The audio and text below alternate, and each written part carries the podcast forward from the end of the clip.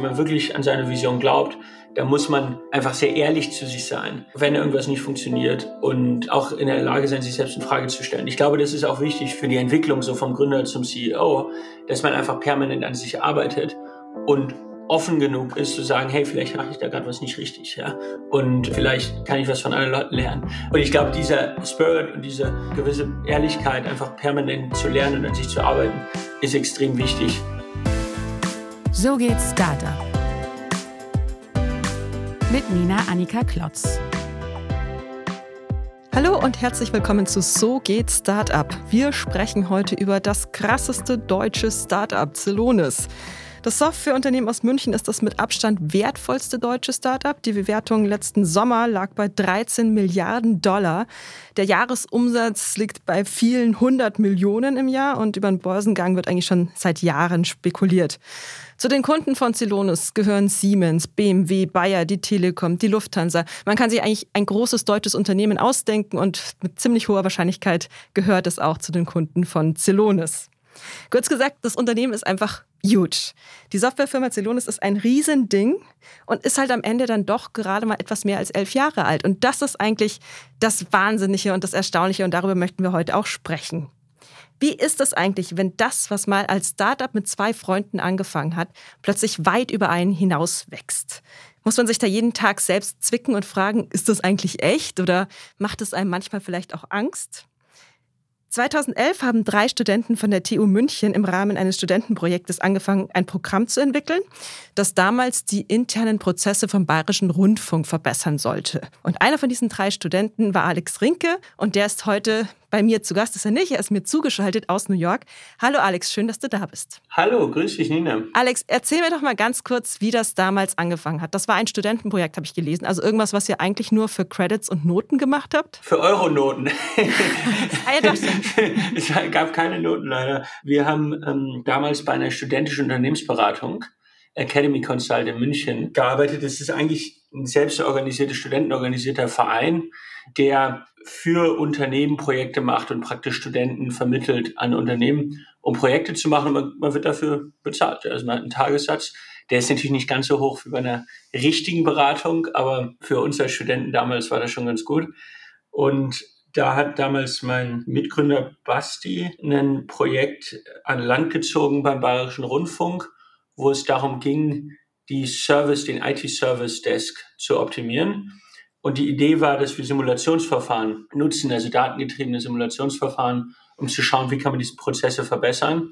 Und daraus ist dann am Ende Celonis entstanden. Kanntet ihr drei euch auch über diese studentische Unternehmensberatung? Ja, wir haben uns da kennengelernt. Also Basti und Martin kannten sich schon und ich habe die beiden dann eigentlich in dem Projekt kennengelernt. Ich kannte sie flüchtig vorher aber. Was habt ihr denn studiert ja, in München? Ich habe Mathematik studiert. Martin hat Informatik studiert. Und der Basti hat dieses Film gemacht. Das ist so ein bisschen so eine Mischung aus Wirtschaftsmathematik und Wirtschaftsinformatik. Und wie alt wart ihr damals, als ihr das Projekt gemacht habt? Ich weiß nicht, ob ich da schon 21 war oder noch 20, eins von beiden. Als das Projekt losging, als Celonis losging, war ich dann gerade 22 geworden. Genau. Ja. Noch ziemlich jung. Mega jung. Wie war der Übergang? Wann wusstet ihr, aus diesem, aus diesem Projekt wird eine eigene Firma, ein eigenes Startup? Also wir haben relativ schnell gemerkt, dass uns das wahnsinnig viel Spaß macht und dass es dem Bayerischen Rundfunk auch was bringt. Und dann haben wir relativ schnell gemerkt, ja Mensch, hier gibt es natürlich jetzt nicht nur beim Bayerischen Rundfunk einen IT-Service-Prozess, sondern Prozesse sind ja was, was jedes Unternehmen hat und eigentlich sehr relevant. Das ist ein sehr relevantes Problem, mit dem wir uns da beschäftigen. Und dann haben wir irgendwann entschieden, lass uns doch mal drüber nachdenken, ob wir das Vollzeit machen wollen. Und dann ist es so Schritt für Schritt, ist ja diese Idee entstanden und dann haben wir gesagt, komm, das machen wir jetzt. Und haben ja irgendwann angefangen, das Vollzeit zu machen. Es war schon so ein Prozess, ja. Also ein paar Monate ist es schon gedauert. Weil wir hatten eigentlich alles, alle andere Pläne. Ich wollte meinen Master machen, hatte mir überlegt, das im Ausland zu machen. Äh, der Basti hat eigentlich auch schon ein Jobangebot, der Martin auch. Also wir hatten jetzt nicht darauf gewartet oder hat uns jetzt zum Ziel gesetzt, dass wir ein Unternehmen gründen. Das ist dann so entstanden und dann haben wir irgendwann gesagt, komm, das Risiko gehen wir jetzt ein, das machen wir jetzt einfach mal. Und, und was auch wichtig war, ist, dieses Projekt war abgeschlossen und dann haben wir gesagt, jetzt können wir so ein Produkt entwickeln und, und der Bayerische Rundfunk hat dann auch gesagt, ja, wir werden da auch dran interessiert und ist dann auch unser erster Kunde geworden. Das war natürlich sehr wichtig, ne? weil man braucht natürlich als Unternehmen Kunden. Ja, klar, klar. Aber das ist ja, wie du jetzt schon sagst, wahrscheinlich auch ein riesiges Commitment mit Anfang 20 zu sagen, man, man gründet ein Unternehmen, weil man gibt ja auch viel Freiheit auf. Also, wie du sagst, man hätte ja nochmal irgendwie reisen können, sei es jetzt ein halbes Jahr irgendwie mit dem Backpack durch Südamerika oder sei es, man geht nochmal zu BCG, um zwei Jahre lang in 80 verschiedene Firmen reinzugucken und ganz viel zu lernen. Das alles schenkt man ab und sagt, jetzt machen wir dieses eine Ding. Ja, absolut. Und das ist auch immer so das Erste, was ich Gründerteams rate. Man, man kann es nicht so zur Hälfte machen. Man muss, man ist entweder all in oder nicht. Also ich habe teilweise Gründer, die sagen, ja, ich bin jetzt gerade bei McKinsey, aber ich mache das so nebenbei und dann schaue ich mal, wenn es so richtig äh, anfängt zu laufen, dann ähm, lege ich mal so richtig los, ja, und, und, und so. Und ich habe noch nie gesehen, dass das erfolgreich wird. Ich glaube, man muss sich überlegen, möchte ich das machen und dann ist es eh schon schwer genug und dann muss man es auch Vollzeit machen. Und ich finde es auch sehr wichtig, dass alle Gründer im Unternehmen, es ist so ein zweites Thema, äh, wie, wie funktioniert eigentlich so ein Gründerteam? Und ich finde, es ist wichtig, dass alle ein ähnliches Level an Commitment haben. Ja. Also, dass sozusagen alle einfach da voll reinspringen. Weil ich glaube, wenn einer dann so Halbzeit ist und der andere Vollzeit und, und so, das, das funktioniert nicht. Also, das war schon eine große Entscheidung für uns. Damals im Nachhinein ist es natürlich einfach zu sagen, ja, gut, das macht ja total Sinn. Das war uns damals wirklich so klar. und, und was ich mir damals so gedacht habe, ist, ich habe mir gedacht, wenn ich jetzt mal Master mache oder der Basti macht seinen Beraterjob oder der Martin macht seinen Informatikerjob und wir machen jetzt nicht diese Firma, dann bereuen wir das vielleicht irgendwann. Ja? Weil so eine Chance gibt es ja nicht oft. Ne? Ein gutes Team, eine gute Idee, ein spannender Markt und, und auf der anderen Seite, wenn wir jetzt sagen, äh, wir machen das jetzt und, und es scheitert, dann können wir immer noch einen Master machen und zur Beratung gehen und Informatiker werden oder ja, also dann können wir immer noch sozusagen diese Sachen machen. Was würden wir sozusagen am wenigsten bereuen, wenn es schief geht? Und ich glaube, da war dann relativ schnell klar, das müssen wir jetzt auch mal ausprobieren. Und hast du es andersrum mal bereut? Also ich meine, wenn ich deine LinkedIn-Bio angucke, ist das rekordmäßig kurz. Du hast da genau eine Station stehen und das ist Celonis. Hast du jemals bedauert, dass du nicht noch woanders auch Erfahrungen sammeln konntest? Ehrlich gesagt nicht, weil ich glaube, der Job hat sich natürlich stark verändert über die Jahre und äh, ist immer spannend geblieben. Und ich habe da das eigentlich nicht bereut. Ja. Also ich, ist natürlich auch immer sehr viel Arbeit. Ne? Also es ist jetzt nicht so ein 9-to-5-Job. Aber mir und ich glaube, das spreche ich auch für Basti und Martin, macht es sehr viel Spaß. Und das ist übrigens jetzt das Zweite, was ich gelernt habe. Es gibt so Karrierestrategen. Ne? Ich rede teilweise mit Leuten, die sagen, ja, wenn ich jetzt ein Jahr das mache und dann zwei Jahre das und dann kann ich mit den Job und dann, so die, die planen das wie so ein Schachspiel. Ähm, oder, oder die planen sehr, ja, die sagen, ja, jetzt würde ich hier so und so viel verdienen und da will ich so und so viel verdienen und dann, wenn ich da so und so viel verdiene, dann, ne, dann äh, kann ich das und das machen. Und ich bin wirklich tief der Überzeugung, dass man die Sachen, die man macht, aus Leidenschaft machen sollte. Und alles andere wird dann schon irgendwie funktionieren. Wir hatten damals, als wir die Firma gegründet haben, jetzt nicht die, die finanziellen Überlegungen oder die Karriereüberlegungen oder wie sieht das auf unserem CV aus oder sonst hat es einfach Spaß gemacht. Und natürlich haben wir da auch Marktpotenzial gesehen und so, das ist ja nicht, ist ja nicht blöd, aber wir hatten wirklich eine Leidenschaft für das Thema. Und das war zuerst da. Ja? Und ich glaube, wenn, mir jetzt immer, wenn mich jetzt manchmal fragen mich dann Studenten, auch in so einem Freundeskreis oder wenn ich irgendwo auf einem Event bin, was, was soll ich denn machen? Soll ich in eine Beratung gehen oder eine Bank oder ein Startup oder so? Und dann, dann sage ich immer, such dir doch was, was dir Spaß macht. Ja? Weil, weil dann bist du wahrscheinlich auch am besten da drin. Man arbeitet ja doch einen großen Prozentsatz seines, seiner Lebenszeit. Äh, und, und dann sollte man doch sich überlegen, was einem Spaß macht. Ne? Das heißt nicht, dass die anderen Überlegungen alle komplett irrelevant sind, aber ich glaube, man darf da jetzt nicht so wie in so einem Schachspiel rangehen. Jetzt mache ich den Zug und dann den Zug und so. Das funktioniert, glaube ich, ähm, in der Regel nicht. Was macht dir denn am meisten Spaß an deinem Job? Ja, ich, ich sage immer so, es gibt eigentlich drei Sachen, die für uns wichtig sind. Ich würde sagen, alle von denen machen mir Spaß. Ja, das eine sind, auf Englisch sage ich mal, äh, klingt besser, uh, Products, People und Customers. Ja, also das ist eigentlich ganz einfach. Produkte, die Kollegen, wir nennen es Zellonauten und, äh, und, und Kunden. Und da gibt es auch keine Reihenfolge, ist alles sehr wichtig. Und eigentlich macht mir alles von dem Spaß. Also Kunden machen mir viel Spaß, weil ähm, ich finde unsere Kunden auch heute noch, viele von denen sind einfach wahnsinnig innovativ ich meine, ich erinnere mich noch dran, als ich angefangen habe. Ich habe am Anfang in der Entwicklung mit Martin die Software entwickelt. Und der Martin ist wirklich ein sehr guter ähm, Informatiker. Und ich bin Mathematiker. Mathematiker können ja nicht so richtig gut entwickeln. Zumindest aus Sicht von Informatikern nicht. Und dann habe ich irgendwie meinen ersten Code hinzugefügt zum, ähm, zum Produkt. Und dann meinte der Martin, als sie es nur angeguckt und meinte, mach du doch mal was anderes. Äh, vielleicht, vielleicht kannst du ja Vertrieb machen oder so. Ähm, und, ähm, und dann habe ich unser Vertrieb gemacht, ähm, auch immer noch viel Vertrieb und bin ähm, habe mir Bastis Auto genommen und, und bin einfach mal so durch Deutschland gefahren und habe verschiedene Kunden besucht und habe denen erstmal erklärt, was ist denn über Process Mining und was ist Celonis und so weiter. Und die haben mich teilweise angeguckt, äh, was soll denn, was will denn der Typ jetzt hier bei uns? Ja? So ein äh, 22-jähriger äh, Typ hier, der meint, er könnte hier bei den großen Unternehmen die Prozesse verbessern. Aber dann gab es eben in diesen großen Konzernen Leute, die einfach gesagt haben, das finde ich cool und da glaube ich jetzt dran. Und ich bemühe mich wirklich, ja auch nicht einfach, so ein kleines Unternehmen dann reinzubringen. Ja, unsere ersten Kunden waren in Siemens und Bayer und so weiter. Und diese Personen, die da einfach unsere Kunden geworden sind, heute auch noch unsere Kunden sind, die, die haben irgendwie, waren die anders äh, als, als, als viele so der typischen Business-Leute. Die waren innovativ, die, die wollten was Neues machen, die wollten wirklich was verändern. Und, und das macht mir heute noch wahnsinnig viel Spaß. Ja, wir sind heute immer noch äh, am Anfang und wir haben unglaublich viele Kunden und ich würde sagen, so eine ganze Community an, an Leuten, die wirklich was verändern wollen, wirklich die Abläufe im Unternehmen verbessern wollen, die Transparenz gut finden. Ja? Also wo, wo können wir besser werden? Ja? Es ist ja auch nicht so, dass im Unternehmen jetzt jeder sagt, ich will jetzt mal alle unsere Verbesserungsmöglichkeiten aufzeigen und das wirklich datengetrieben machen. Er ist ja auch sehr unpolitisch. Ne? Also viele Unternehmen sind ja auch politisch und eigentlich ist Celonis was sehr unpolitisches. Und das macht mir wahnsinnig viel Spaß. Produkte machen wir, haben mir schon immer, immer schon viel Spaß gemacht. Ja. Also ich bin immer, immer noch ganz eng involviert im, nicht im Entwickeln, ja, das lässt mich der Martin nicht, aber zumindest im Gestalten von dem, was wir entwickeln. Und, und dann ähm, natürlich auch haben wir, glaube ich, super viel Talent in der Firma und es ist wahnsinnig wichtig, das zu fördern. Und wir haben Leute, die haben vor sieben, acht Jahren angefangen, die haben jetzt ganz bedeutende Rollen in der Firma.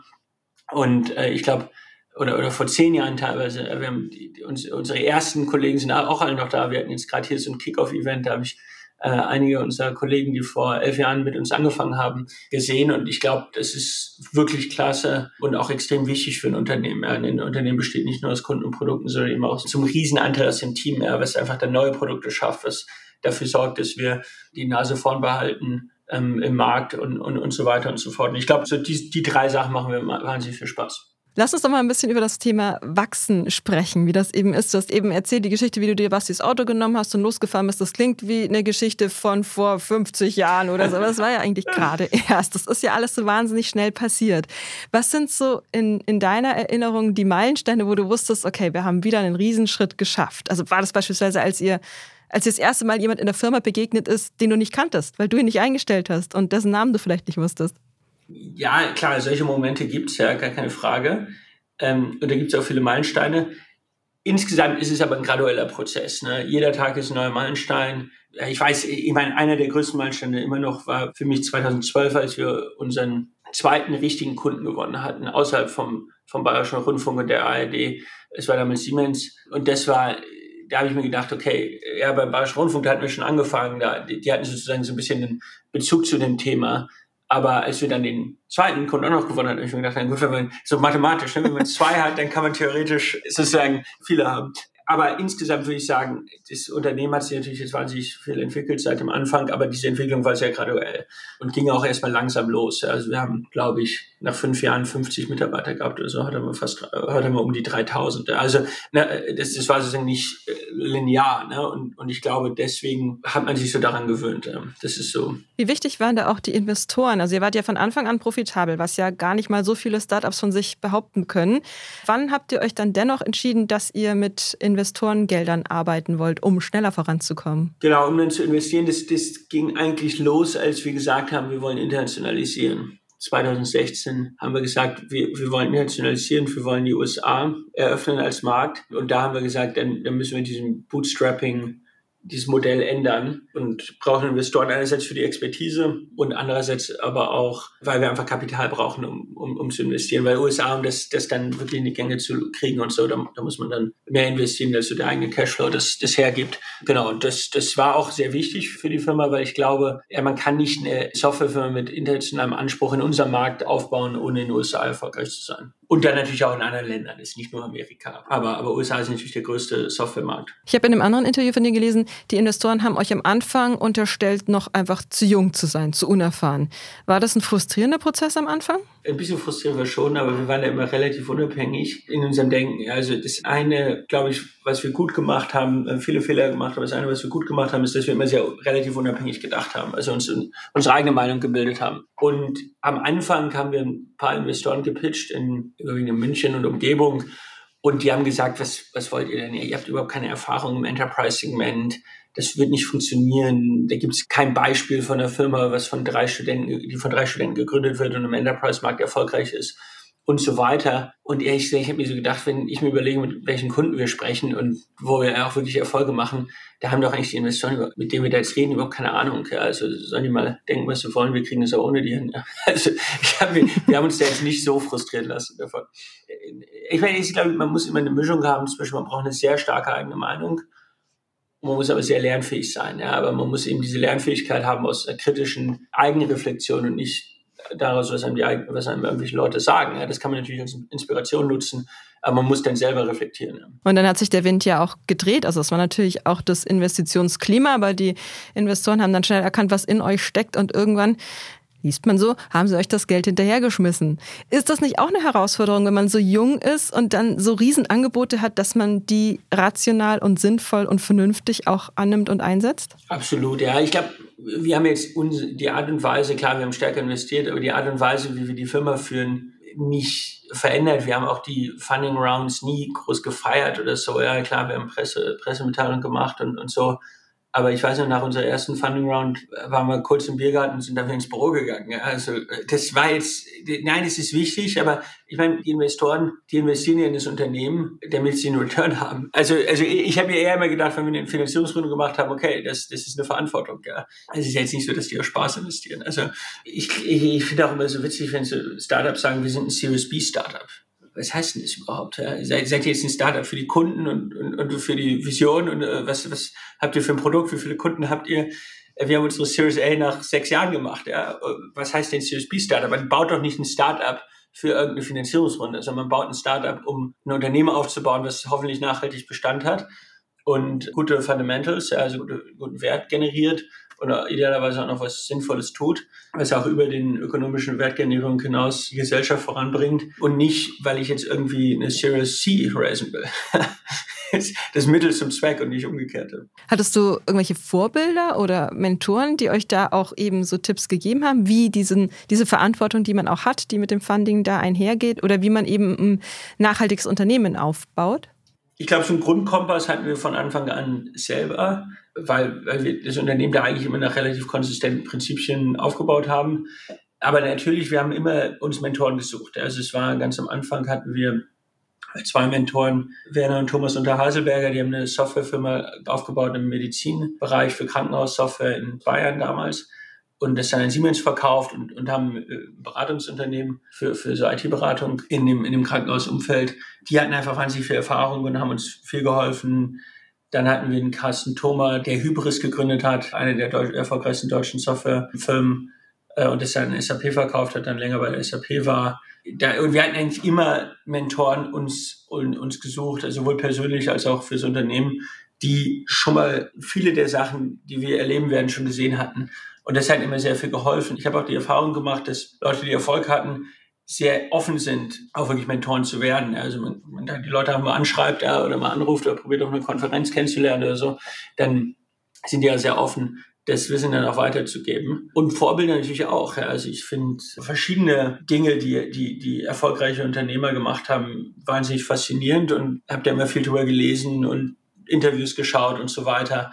Und ähm, ich war immer ähm, einmal im Jahr nach Omaha zum Annual Meeting von Berkshire Hathaway, ja, weil ich das sehr beeindruckend finde, wie die so über die Jahre ihr, ihre unternehmerische Laufbahn aufgebaut haben und wie die auch über äh, Unternehmen und Märkte nachdenken. Also man kann sich da schon inspirieren lassen, auf jeden Fall. Ja, aber ich stelle mir das nicht einfach vor, wenn man als brillanter Mathematiker oder als fantastischer Programmierer ein guter CEO sein soll, weil das ist ja, sind ja ganz andere Kompetenzen gefragt. Das ist richtig, ja.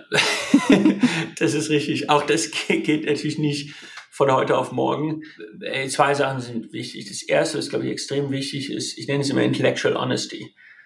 Dass man einfach ehrlich ist, sich selbst gegenüber und auch kritisch seiner eigenen, seinem eigenen Unternehmen gegenüber. Also ich, ich gebe dir mal ein Beispiel, das ist auch aus der Anfangsphase. Also ich war da im Auto und habe ich dir erzählt, habe probiert, äh, Klinken zu putzen ne, und, und, und mit teilweise mäßigem Erfolg. Und irgendwann hat eins der größten deutschen Unternehmen, ich nenne jetzt keine Namen, aber uns eine E-Mail geschickt mit einem RFP, das steht für Request for Proposal. Das heißt, die haben ein Angebot angefragt von uns zum Thema Process Mining. Und da habe ich mir natürlich gedacht, jetzt fragt schon jemand an, ja, ich muss die ganze Zeit rumfahren und den Leuten erklären, was das überhaupt ist. Und jetzt fragt bei uns jemand an und will dieses Thema äh, einführen im Unternehmen. Und das, die hatten auch relativ große Pläne, das relativ groß einzuführen und so weiter. Und wir haben uns unglaublich viel Mühe gegeben bei diesem. Es gab's, da sind wir hingefahren. Ich glaube, ich bin bestimmt, es, es war so drei Stunden von München entfernt, innerhalb von drei Monaten bestimmt 50 Mal hingefahren. Ja, also, also, das war wirklich, wir haben uns da voll reingestürzt. Ja. Wir haben sie das Produkt testen lassen, das alles gemacht. Wir haben uns, uns die Nächte um die Ohren geschlagen, um das alles wirklich perfekt zu beantworten, weil wir so begeistert waren, dass so ein großes Unternehmen das machen will. Und irgendwann rufen die uns an und sagen, ja, wir haben uns für jemand anderen entschieden. Und ich, ich war, ich bin völlig aus den Wolken gefallen. Ja. Also ich war sowas von am Boden äh, zerstört, ja, weil, weil wir da so viel Arbeit reingesteckt hatten und, und das natürlich auch wichtig war. Ne?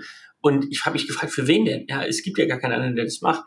Äh, und da hatten sie sich für eine entschieden, eine Firma, eine größere Firma, die das eigentlich gar nicht, die gar kein Process Mining gemacht hat. Ja, die haben Modellierungstools gehabt. Ähm, aber es war irgendwie da politisch und wahrscheinlich einer von den größeren Firmen kannte da irgendeinen und wir haben nicht mit den richtigen Leuten geredet und keine Ahnung, auf jeden Fall haben wir verloren. Und ich bin dann damals zu Martin, das weiß ich noch, und habe gesagt, Martin, lass uns mal zwei Wochen an die Ostsee fahren und äh, mal, mal aus allem raus. Und dann haben wir haben uns da hingesetzt in, in, in die Ostsee und haben unser komplettes Produkt nochmal neu entwickelt eigentlich. Also alles nochmal neu überlegt, weil, weil, weil meine Conclusion war, okay, wir haben zwar ein besseres Produkt und, und, und so weiter, aber der Kunde hat es nicht richtig verstanden. Ne? Und unser Produkt, man schaut es nicht an, es ist einfach zu technisch. Man schaut es nicht an und denkt sich, wow. Ja, es ist halt nicht so ein Wow-Moment. Ja, es ist nicht offensichtlich viel besser als das, was es heute gibt. Ja, es ist sozusagen gut, aber es ist nicht gut genug, um Kunden wenn wir so viel Arbeit da reingesteckt haben und ja, wir sind zwar eine kleine Firma und vielleicht war das politisch und so, aber am Ende haben wir nicht genug Leute dort überzeugt, wirklich zu sagen, das ist einfach so gut, das brauchen wir unbedingt. Und dann haben wir eigentlich das komplette Produkt, haben, haben nochmal uns ganz neue Gedanken gemacht und, und so. Und wenn wir das nicht gemacht hätten, bin ich mir sicher, dass es uns heute nicht mehr geben würde. Oder zumindest nicht in der Form. Und ich glaube, ja, manche Gründer, wenn man so die Firma, wenn die Firma irgendwie was nicht funktioniert oder, oder jemand das kritisiert oder so, dann, dann suchen die die Fehler immer woanders. Ja. Dann sagen die, ja, wir sind super, aber die, die checken das einfach nicht. Die sind nicht innovativ genug oder die sind zu verstaubt oder wie auch immer. Ja. Und ich glaube halt, dass ganz wichtig ist, dass man halt wirklich selbstkritisch ist. Man muss selbstbewusst sein, aber man muss auch intellectually honest sein. Ja. Und äh, die intellectually honest Version war, ja, das war zwar nicht ganz fair, wie wir da verloren haben, aber wir waren auch nicht, unser Produkt war nicht so gut, dass die gesagt haben, okay, das brauchen wir jetzt unbedingt. Und dafür setzen wir uns durch, vielleicht gegen die internen Widerstände. Und ich glaube, das ist ein ganz wichtiges Prinzip, dass wenn man wirklich an seine Vision glaubt, da muss man einfach sehr ehrlich zu sich sein, wenn irgendwas nicht funktioniert und auch in der Lage sein, sich selbst in Frage zu stellen. Ich glaube, das ist auch wichtig für, für die Entwicklung so vom Gründer zum CEO, dass man einfach permanent an sich arbeitet und offen genug ist zu sagen, hey, vielleicht mache ich da gerade was nicht richtig, ja. Und vielleicht kann ich was von anderen Leuten lernen. Ja, ich habe zwar hier ein erfolgreiches Unternehmen gegründet, das heißt aber nicht, dass ich unfehlbar bin. Ich hatte auch wahnsinnig viel Glück. Und ich glaube, dieser Spirit und diese äh, gewisse äh, Ehrlichkeit, einfach permanent zu lernen und an sich zu arbeiten, ist extrem wichtig, wenn man diese Entwicklung erfolgreich machen möchte. Ich glaube, euch als Gründerteam wird auch oft so eine gewisse Bescheidenheit zugeschrieben, dass die Leute sagen, das, das macht das Unternehmen auch so erfolgreich, dass da eben so eine, so eine Humbleness ist. Und das entspricht wahrscheinlich dem, was du gerade beschrieben hast, dass man nicht überschwänglich denkt, man hat sowieso schon die Lösung auf alle Fragen gefunden. Genau, ich glaube, das, das kann man ja auch, das, also ich glaube, man sollte sehr selbstbewusst sein, selbstbewusst sein, was die Vision angeht, was die äh, Firma angeht und so weiter. Aber es das heißt nicht, nur weil man sozusagen selbstbewusst ist, was das langfristige Potenzial angeht, dass man nicht sehr selbstkritisch ist, was sozusagen die heutige Realität angeht. Habt ihr denn im vergangenen Jahr, das ja für viele Tech-Unternehmen ein schwieriges Jahr war, auch äh, Erfahrungen gemacht, die vielleicht neu waren und aus denen ihr lernen konntet jetzt für die Zukunft? Ja, selbstverständlich. Ich glaube, ich habe da letztens so ein, ähm, in, in, so einer internen Präsentation so, ein, so, eine Grafik aufgelegt mit den, mit den Zinsraten. Und die Zinsraten waren natürlich jetzt über die letzten 40 Jahre sind die eigentlich immer gesunken und waren eine relativ lange Null und jetzt steigen sie wieder. Und das ist natürlich so, dass dann sozusagen Geld, Investitionskapital teurer wird dadurch. Ja? Also, also Zinsraten sind ja einfach nur sozusagen der Preis, was, was kostet Geld. Und ja, das war eigentlich fast kostenlos. Also man, nicht ganz kostenlos, aber die Zinsraten waren ja praktisch fast null.